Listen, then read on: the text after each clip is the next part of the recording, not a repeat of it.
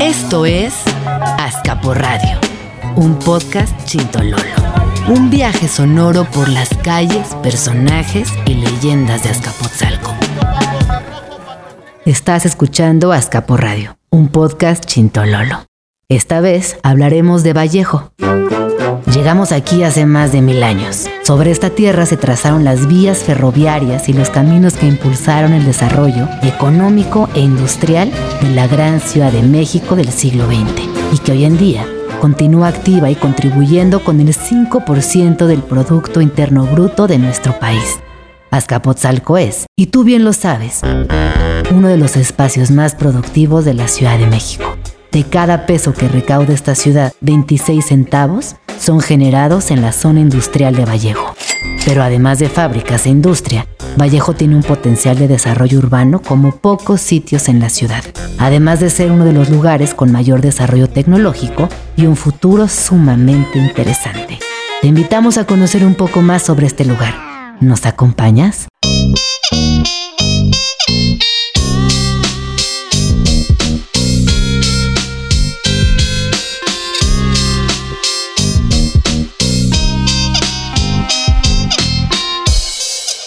Vallejo es la historia de la industria en México.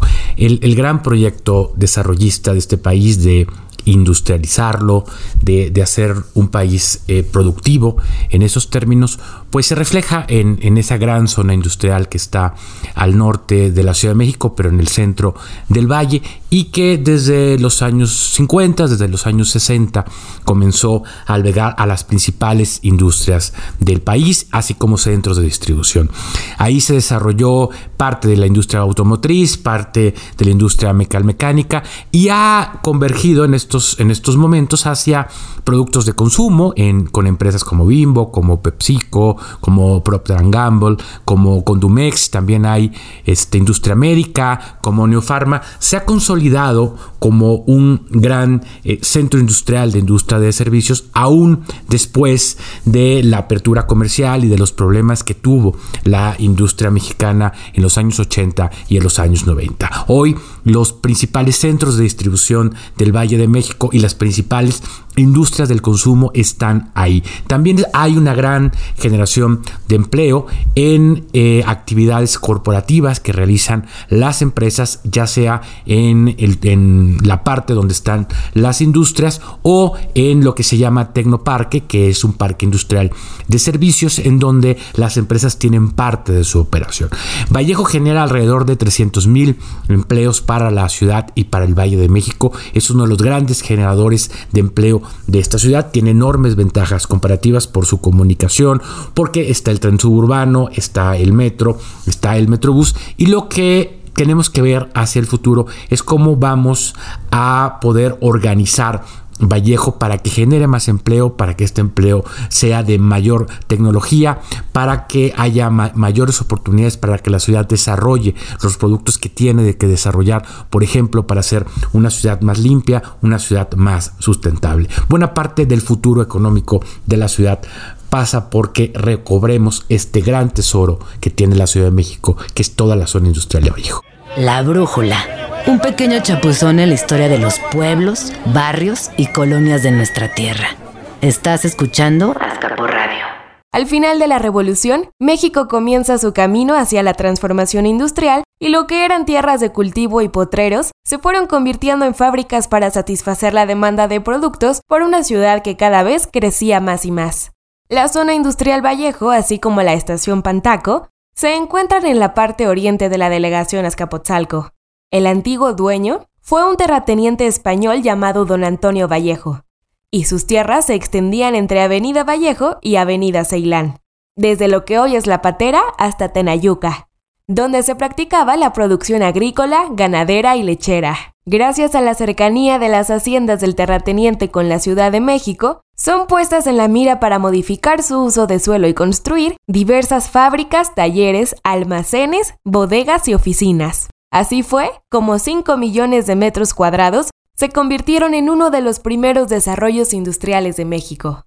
Enfrente se encuentra la zona de Pantaco, sobre la avenida Granjas, entre los barrios de Santo Tomás, Santa Catarina y San Sebastián, y está conformada por el Parque Industrial Picalpantaco, que funge como conexión entre los modos ferroviarios de transporte y automotrices. Es una de las estaciones de ferrocarril más importantes del país. Contiguamente está la terminal de Ferrovalle y una aduana, por lo que es el principal puerto seco de México, con conectividad privilegiada al resto del país. Es una instalación de rango metropolitano que satisface requerimientos regionales y nacionales. La calzada de Azcapotzalco, la villa, sirve como guía horizontal sobre la zona industrial para la línea 6 del metro. Las estaciones Vallejo y Norte 45 son las que cuentan con más afluencia, fueron inauguradas el 21 de diciembre de 1983 y son las estaciones más cercanas al nuevo proyecto de la zona industrial, que pretende crear un conjunto con las empresas ya establecidas en la zona para formar el clúster de innovación industrial más importante de la zona metropolitana y del Valle de México. Le doy la más cordial bienvenida a alguien que para mí es importante que nos hable de Vallejo, ya que tiene un conocimiento desde un lugar bien particular. Me da mucho gusto presentarles a Paco Merino, él es VP de Legal en PepsiCo. ¿Cómo estás, Paco? Bienvenido. Bien, Gina, buenas tardes, mucho gusto y muchas gracias por la invitación. Oye, hablar de, Vallejo, de la parte industrial, de las aportaciones de las fábricas, es un tema interminable. Y a mí me encantaría que nos contaras desde tu perspectiva eh, ¿Qué ha pasado ahí? ¿Cómo es, la historia de la planta de PepsiCo en Vallejo, sus inicios, por ejemplo? El fundador de, este negocio era don Pedro Marcos Noriega y su esposa doña Guadalupe, y ellos abrieron en 1943 una empresa casera que se llamaba Golosinas y Alimentos Selectos. Eh, el negocio empezó a, crecer rápidamente y eh, la idea de cambiarle el nombre eh, a Sabritas fue del hijo de este matrimonio, Guillermo Noriega, quien con el transcurso de los años también fue Guillermo el que funda la primera planta de Sabritas en el año de 1968, precisamente en, Vallejo. Entonces, desde entonces, bueno, Vallejo ha, sido muy, muy importante para nosotros eh, eh, en, los negocios tenemos eh, en el país, el centro de desarrollo tecnológico que tenemos en Vallejo, que es una, una instalación muy importante para nosotros, eh, es cuna de muchos productos que después se producen en otros lugares del mundo. Claro, hablar de números, eh, de empleados, de familias involucradas, de, este crecimiento que además eh, me imagino que, en cada momento va avanzando. ¿Nos puedes platicar un poquito acerca del crecimiento de la empresa? ¿Cómo ha sido el desarrollo en los últimos años? Te voy a contar de un par de programas que surgieron en Vallejo precisamente. Eh, uno se llama eh, Golden Years eh, y es muy, muy relevante porque se trata básicamente de contratar a personas mayores a 50 años en, varias, en varias posiciones. en, la, en la compañía. Puede ser desde posiciones de operativas hasta administrativas y, es un programa que ha tenido eh, mucho éxito en, los últimos años. Te pongo un ejemplo, tenemos personas que tienen cerca de los 60 años y que entraron hace tres años a la compañía.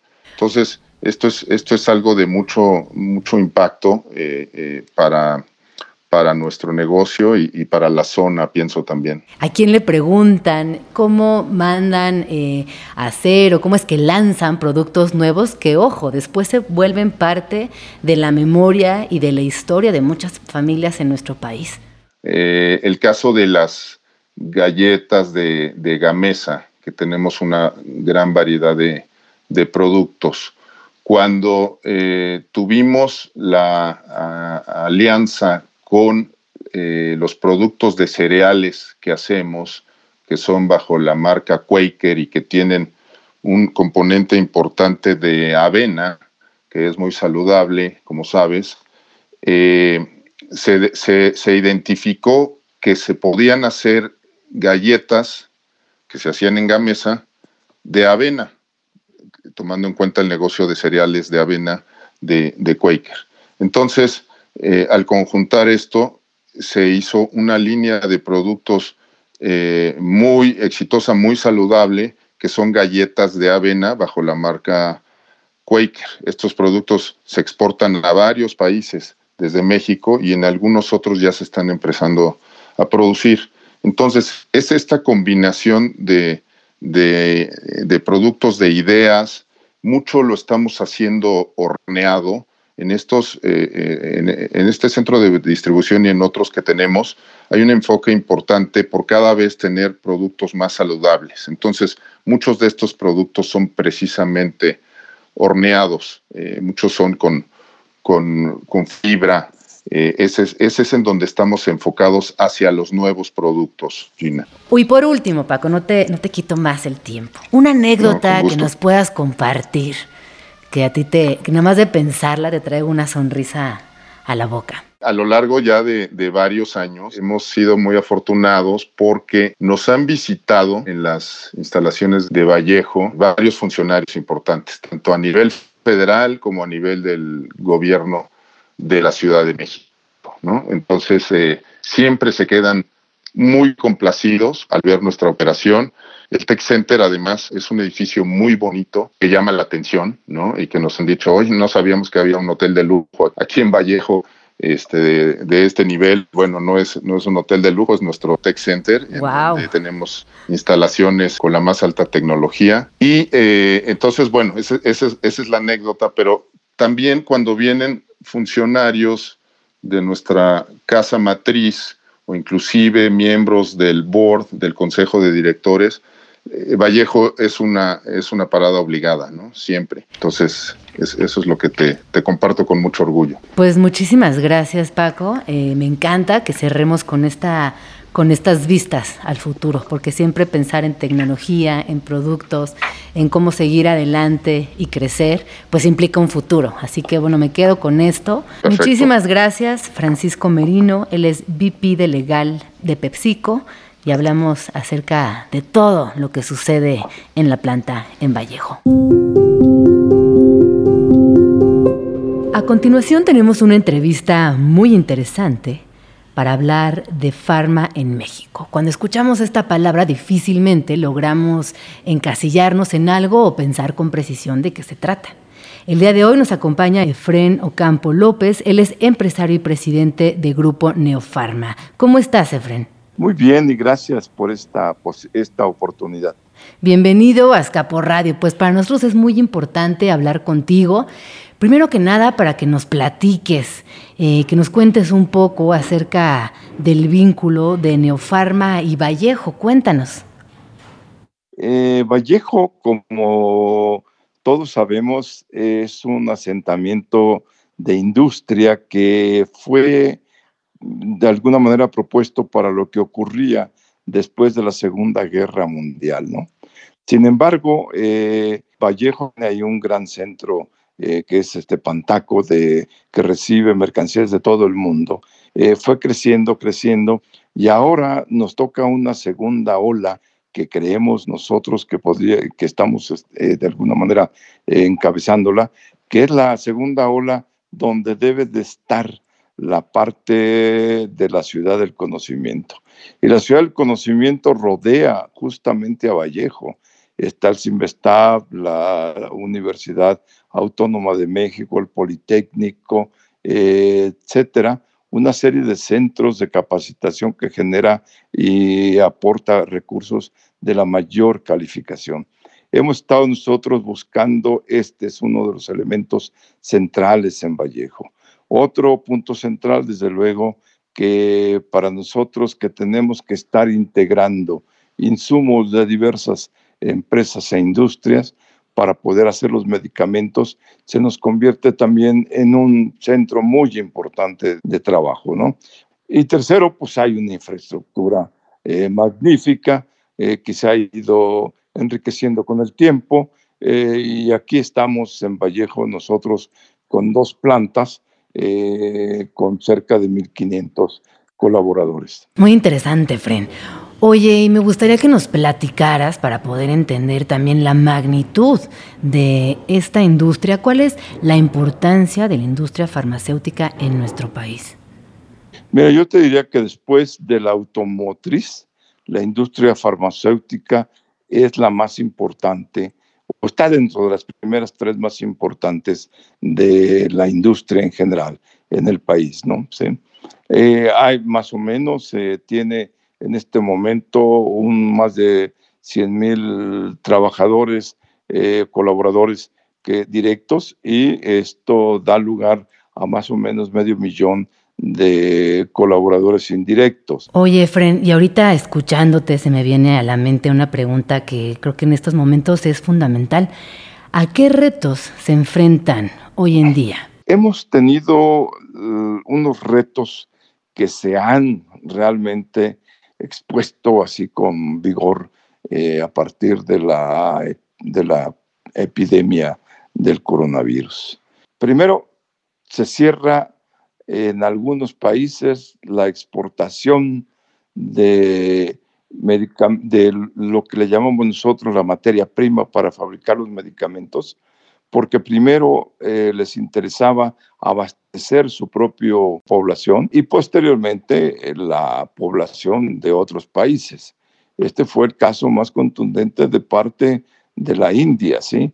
Eh, progresivamente nosotros nos hemos convertido en industria dependiente de lo que abastecen tanto China como India. Y en consecuencia, el gran reto fue que cuando cierran las posibilidades de seguirnos abasteciendo de los insumos para la fabricación de medicamentos, nos ponen realmente en una situación muy crítica. Esto nos está llevando a decir, uno, integrémonos verticalmente. ¿Qué significa esto? Eh, que debemos fabricar las materias primas con las cuales luego se transforman para luego tener eh, los medicamentos que se requieren conforme a la epidemiología mexicana. Me encantaría que nos pudieras compartir alguna anécdota inolvidable de la empresa y Vallejo. Mira, yo te contaría una muy bonita que ocurrió cuando al tercer año de que estábamos eh, ya asentados en Vallejo, todo el mundo quiso colaborar con Vallejo. ¿Y qué fue lo que hicimos primero?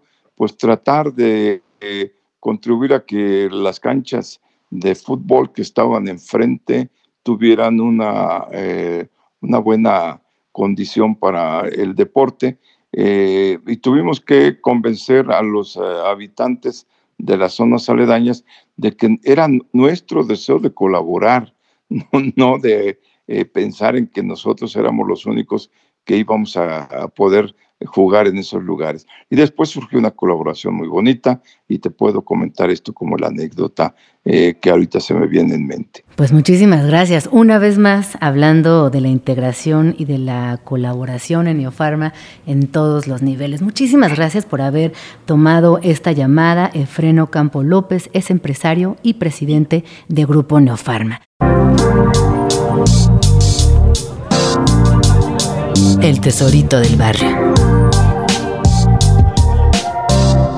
Y en esta ocasión el tesorito del barrio, pues es por supuesto la zona industrial de Vallejo. Y quién mejor que Janet de Luna, directora de Desarrollo y Fomento Económico de la Alcaldía de Azcapotzalco, para platicarnos sobre el gran potencial de este lugar y los planes a futuro para convertir a Vallejo en uno de los nodos de desarrollo urbano más importantes del siglo XXI en nuestra querida ciudad. Vamos a escucharla.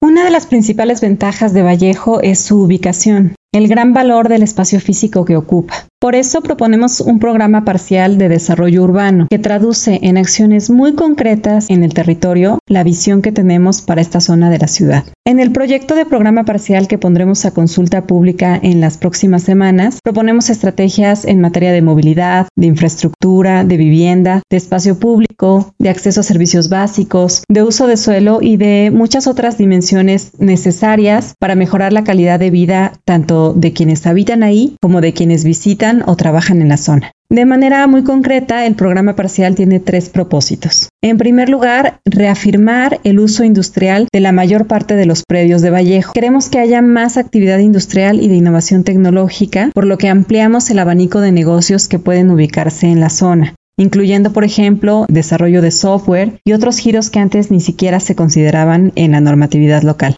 En segundo lugar, queremos generar corredores de comercio y servicios complementarios a la industria, por ejemplo, servicios financieros, hospedaje, servicios de logística, centros de reclutamiento y capacitación y, sobre todo, oficinas corporativas alternas que se conocen como back office. Y finalmente, queremos fomentar una oferta de vivienda asequible para trabajadores de la zona, con corredores de usos mixtos sobre Calzada Vallejo, Azcapotzalco La Villa y Coltongo, que además nos permitan mejorar el entorno y los servicios en las colonias más tradicionales de Vallejo. En este programa parcial, por primera vez en la ciudad se propone la venta de derechos de construcción, replicando algo que ya ocurre en muchas otras ciudades del mundo. Esto significa que la zonificación da a cada predio un potencial de construcción base, pero además determina un potencial adicional que se puede utilizar siempre y cuando se pague una contribución económica a la ciudad, que permita financiar la adecuación de la infraestructura para dotar de servicios a una nueva población, ya sea residente o flotante. Por ejemplo, sobre Calzada Vallejo se propone una zonificación base de cinco niveles, pero los dueños de los predios podrían construir hasta 12 niveles si pagan su contribución y se sujetan a otras medidas que garanticen la sustentabilidad de la zona industrial. En todo el mundo estamos ya transitando hacia un modelo de ciudad con usos mixtos. Ya no se trata de que haya una zona solamente de industria otra solo de vivienda y otra solamente comercial, sino de que las personas puedan vivir, trabajar y hacer sus actividades cotidianas en un espacio relativamente cercano para fomentar la economía local, la cohesión social y los viajes en medios de transporte distintos al automóvil. El programa parcial contribuirá a alcanzar este modelo de ciudad y con ello aumentará la competitividad de Vallejo para consolidarse como una centralidad estratégica para toda la zona metropolitana. Esto es Personajes Emblemáticos, el paso de algunos personajes que cambiaron la historia en el arte, la cultura y la historia de nuestro país, desde Azcapotzalco para el mundo. El día de hoy, en Personajes Emblemáticos, tengo el placer de entrevistar a Fidel Ríos Pasarán. Él es director de operaciones de Bimbo en la región metropolitana. Lleva 30 años trabajando en Grupo Bimbo, desempeñando funciones en plantas del país y en Sudamérica. ¿Cómo estás, Fidel? Bienvenido a Escapo Radio. Hola Gina, buenas tardes. Bien, muy bien, gracias. ¿Tú cómo estás? Pues muy bien, muy emocionada de poder hablar contigo. Yo creo que todos los que hemos pasado alguna vez cerca de la fábrica tenemos un montón de preguntas y creo que hoy tú seguramente nos podrás responder algunas. ¿Desde cuándo está instalada la fábrica de Marinela en Vallejo y cuál es su historia? Mira, la planta de Marinela fue inaugurada en el año de 1972. Desde aquella época una planta de, vanguardia, que lo sigue siendo al día de hoy. Pero la planta viene, nace a raíz de que los productos Marinela, la marca Marinela, nacieron en 1956 en una fábrica muy cercana a Azcapotzalco, que es el alma mater de la compañía. Es, la, es una planta que está en la colonia Santa María Insurgentes. Ahí es donde nace la, la marca Marinela y con el crecimiento de la marca, el crecimiento y desarrollo de los productos, se vuelve necesario. Y bueno, se encuentra la delegación Azcapotzalco, un lugar con, con muy buenas vías de comunicación, y ahí es donde se instala en 1972 esta fábrica. Oye, y dime una cosa, de ser una empresa local, pasó a distribuir internacionalmente. Cuéntanos, ¿cómo ha sido este proceso y cómo ha sido esta historia de éxito? Bimbo nace en 1945 en la Ciudad de México, pero es hasta finales de 1980, los 80, cuando comienza Bimbo a hacer exportaciones a los Estados Unidos. Pero la primera incursión ya de poner un pie fuera del país fue en 1990 en Guatemala. Ahí se fundó la primera fábrica fuera de México y esa fábrica sigue operando y trabajando el día de hoy para la región de Centroamérica. De ahí viene el crecimiento hacia Centro y Sudamérica. Este, ahí es donde se empieza a consolidar la internacionalización de la compañía. Posteriormente ya viene el viaje a China, Europa y últimamente en el norte de África. Hoy ya tenemos una presencia en 33 países. Tenemos más de 100 marcas globales y 134 mil colaboradores en todas nuestras fábricas, centros de distribución.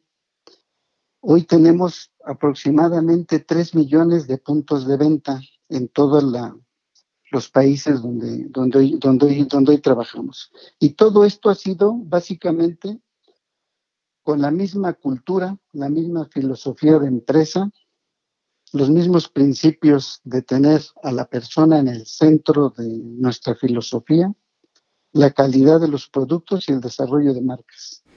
Es, es, una historia bonita, es una historia de éxito, de mucho sacrificio, pero, pero muy bonita, te repito. Wow, es que escucho y pienso en todos estos países a los que ha llegado el producto mexicano y es realmente impresionante. Eh, respecto a la tecnología industrial que tiene la fábrica, hemos escuchado mucho hablar de esto, pero me encantaría que tú nos contaras a fondo de qué se trata exactamente, porque yo sé que para ustedes es importante y también para los que nos escuchan saber de qué estamos hablando. Sí, mira, una, una obsesión de la, de la compañía siempre ha sido mantener las operaciones a la vanguardia tecnológica. Cada año tenemos inversiones en tecnología que nos permiten tener y mantener, mejorar la calidad de todos nuestros productos. Entonces la fábrica, como decía yo hace unos minutos, nace siendo de vanguardia y hoy ese, ese nivel lo conserva. Es una fábrica que en los últimos años ha trabajado mucho en iniciativas, sobre todo para cuidar el medio ambiente, tratamiento de aguas, para ahorro de energía, aprovechamiento de luz natural, el uso de energía renovable, toda la energía que usamos en la compañía es eólica, este, recuperamos agua, agua de lluvia, entre otras cosas, ¿no? Entonces, buscamos tener tecnología no solo para nuestros productos, que es, es, es vital para el desarrollo de los mismos, pero también tenemos un fuerte compromiso con el medio ambiente y en todos ellos la tecnología que tenemos en esta planta es, es de punta. Oye, Fidel, pues es muy emocionante escuchar que tengan este compromiso con el medio ambiente, sobre todo en una época donde es primordial eh, saber que lo que consumimos, por lo menos, está también eh, aportando algo a nuestro entorno. Oye, y por último, no podemos ir sin preguntarte la historia del osito bimbo, este personaje que marcó la infancia de muchísimos de nosotros y que incluso tiene un lugar especial en nuestro corazón. El osito bimbo, de hecho, pues nace, nace junto con la marca, ¿no? O sea, están asociados desde, desde el primer día, desde que nace la compañía en en el 45. En una Navidad, en una tarjeta que recibe uno de nuestros fundadores, el señor Jaime Jorba, viene un dibujo de un osito. Este, este osito, una esposa de otro de nuestros fundadores, la señora Anita Mata, esposa del señor Jaime Sendra, ella es la que le cambia la imagen, le ponen el gorrito, el delantal y el pan bajo el brazo, que hoy son característicos en, este osito bimbo. Ella se los, se los pone y ya después pues se le dan, digamos, los últimos retoques, ¿no? Pero desde el inicio siempre fue con una, una imagen tierna, limpia, este, suave, esa era la imagen. Y después de 75 años, pues hoy es el icono de nuestra compañía.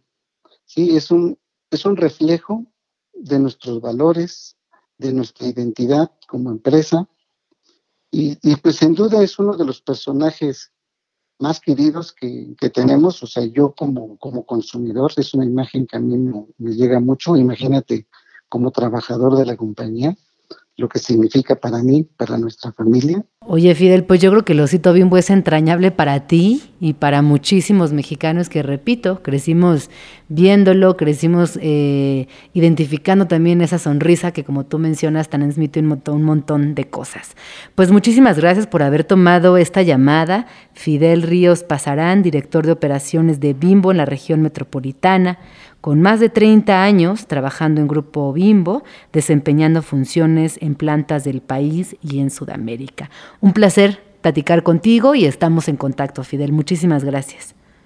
Muchas gracias por la llamada, Gina. Hasta luego. El relato. Azcapotzalco visto con los ojos de sus habitantes y paseantes. Lo que viene a continuación es una crónica acerca de los tenis Converse. ¿Quién no tuvo unos en la vida? ¿A poco no tienen por ahí algún recuerdo de amor, de desamor, algún concierto o caminata emblemática con sus Converse puestos? ¿Y saben por qué estamos hablando de Converse? Porque aquí en Vallejo se encuentra la fábrica de esta emblemática marca internacional, justo en Norte 45, por estos rumbos donde hemos estado dando el rol en este episodio de Azcapo Radio. Adrián Román es escritor mexicano, autor de cinco libros. Obra suya forma parte de dos antologías y ha colaborado en diversos medios de comunicación, entre ellos Vice, Animal, Frente, La Razón y muchos otros más. Obtuvo el premio Praxis de Poesía en 2018 y es sin duda uno de los cronistas por excelencia de esta ciudad en momentos contemporáneos. Vamos a escuchar lo que escribió en exclusiva para Escapo Radio. Pasos en la ciudad. Mis primeros Converse me los compró mi mamá. Debió ser durante el verano de 1986. No recuerdo si los compramos en una zapatería de las que hay sobre 20 de noviembre o si fuimos a Tepito. El caso es que eran unos Converse con camuflaje. No me los quitaba ni para dormir. Mi mamá me los desataba cuando llegaba de trabajar y me encontraba soñando, con un reguero de juguetes a mi alrededor. Solo así mis pies y los tenis se separaban unas horas. Tenía un perro que se llamaba Lucas. Un cocker de pelo rojizo con una mancha blanca que le atravesaba justo en mitad de la frente. Otra mancha blanca en el cuerpo, que era como un mapa. Corremos un chingo. Los cinco pisos que hay para subir hasta mi casa. Corremos hasta la cancha. Entre los edificios y las, las señoras nos gritan que ahí no debemos entrar, ni correr, ni orinarnos. Mi abuela me grita que me prepare para ir a la escuela. Y nada me importa. Nosotros seguimos corriendo. Tengo siete años, un cocker y unos Converse. Todo el día es acción. Andamos en bicicleta, vamos a la deportiva, a saltar charcos gigantes que se hacen en las canchas de fútbol. Cazamos caracoles y ajolotes. Molestamos a los sapos gigantes que viven cerca del panteón. A todos lados mis Converse. Nunca me los quito. Amarro la agujeta alrededor de mi tobillo. Me siento un ninja cuando lo hago y me levanto a correr para ganarle a todos y treparme en mi bicla y ser el primero en llegar al otro lado de la unidad. O corro a toda velocidad para dar un salto grande, el más grande que puedo dar, y entonces vuelo, vuelo encima de las flamas de una fogata que hacemos con ramas y basura. Somos brujos, bárbaros, una pandilla. Celebramos otra noche en medio de una cancha de básquet. Miércoles de salado. Es miércoles y transbordo en Pantitlán a la línea A. A estas horas ya deben estar colocados todos los puestos. La ventaja de llegar temprano al tianguis del salado es que tienes más chance de conectar cosas chidas. La merca no está manoseada y no ha pasado tanta gente. Llegar tarde también tiene sus ventajas. La cosa es ir, ver que te topas. Mis tenis rotos y mi pantalón deslavado me descartan de la lista de posibles víctimas de la rata. No llevaba mucho cash, pero bien sabía que si era paciente terminaría recompensado. Santa Marta es un terreno lleno de tesoros por descubrir. Caminé despacio, entre gritos de ofertas, cartulinas con frases fluorescentes, aroma comida callejera y un lenguaje llenísimo de vida inundando todo el aire. Conocía mi presupuesto y no me lanzaba sobre los modelos más vistosos. Era discreto, sensato por una vez en la vida. Debían ser del número 10, aguantadores y bonitos. Así eran los tenis que estaban en mi cabeza. Si te dejas llevar por el encanto visual y la curiosidad, los tianguis no tienen fin, y los podrías recorrer varias veces. Llevaba horas caminando, el sol apremiaba y la concurrencia era mucho mayor. Ante los costos elevados y mi bajo presupuesto, el ánimo comenzaba a derrumbarse. Y algo, al fondo de una maleta polvosa, me llamó la atención. Eran Converse, negros, con una telaraña que los recorría a todos y el nido justo en el tobillo, con un arácnido elegante como adorno. Eran un número más grandes de lo que yo los buscaba. Pruébatelos, me dijo el hombre que me dio un pedazo de cartón para que el tenis no pisara el suelo. ¿Cuánto? Pregunté casi resignado a dejarlos ir. Ni siquiera fui capaz de regatearle. Saqué el dinero, les puse las agujetas y salí del salado estrenando unos Converse negros. Angie. Mi madre nunca fue rica, pero fue muy generosa conmigo. No permitía que me quedara con el antojo de nada, menos si se trataba de comida.